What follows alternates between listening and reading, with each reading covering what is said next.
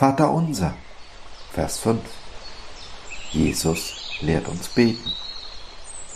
Und führe uns nicht in Versuchung, sondern erlöse uns von dem Bösen.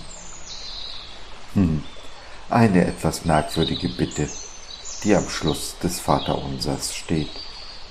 Gott, führe mich nicht in Versuchung. Nun, Paulus stellt eindeutig fest, dass Gott niemanden versucht. Nein, wenn wir versucht werden, dann durch unsere eigenen Begierden und Gelüste. Wir fallen nicht in Sünde, wir tappen in die Falle, in die Falle unseres Herzens, unserer Gedanken und Willens. Scheinbar, so sieht es aus, gibt es, wenn wir in die Falle getappt sind, keinen Ausweg.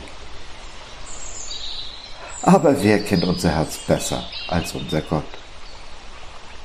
Hat er nicht schon, bevor die Welt gegründet wurde, gewusst, dass du in die Falle tappst? Hat das irgendetwas an seiner Liebe zu dir geändert?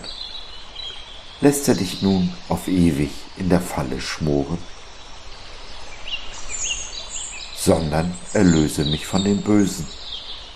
Genau das hat Jesus vollbracht. Erlösung für jeden, der es annehmen will.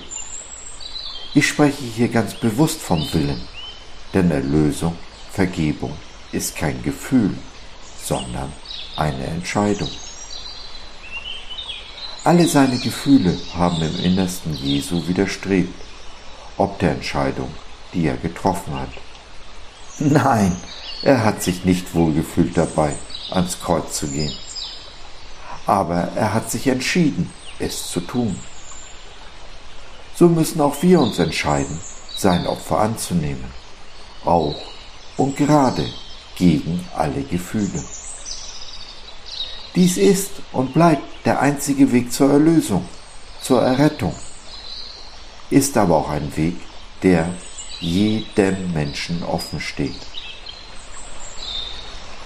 Wirst du diesen Weg gehen, den Weg der Vergebung? Der Liebe.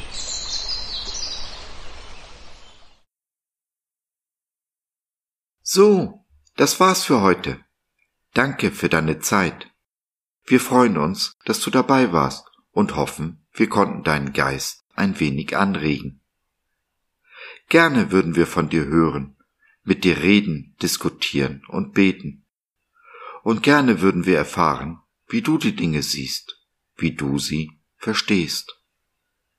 Besuche uns doch im Web. Wir freuen uns schon sehr auf dich. www.gott.biz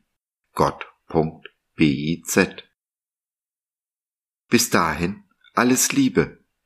Dein Josef.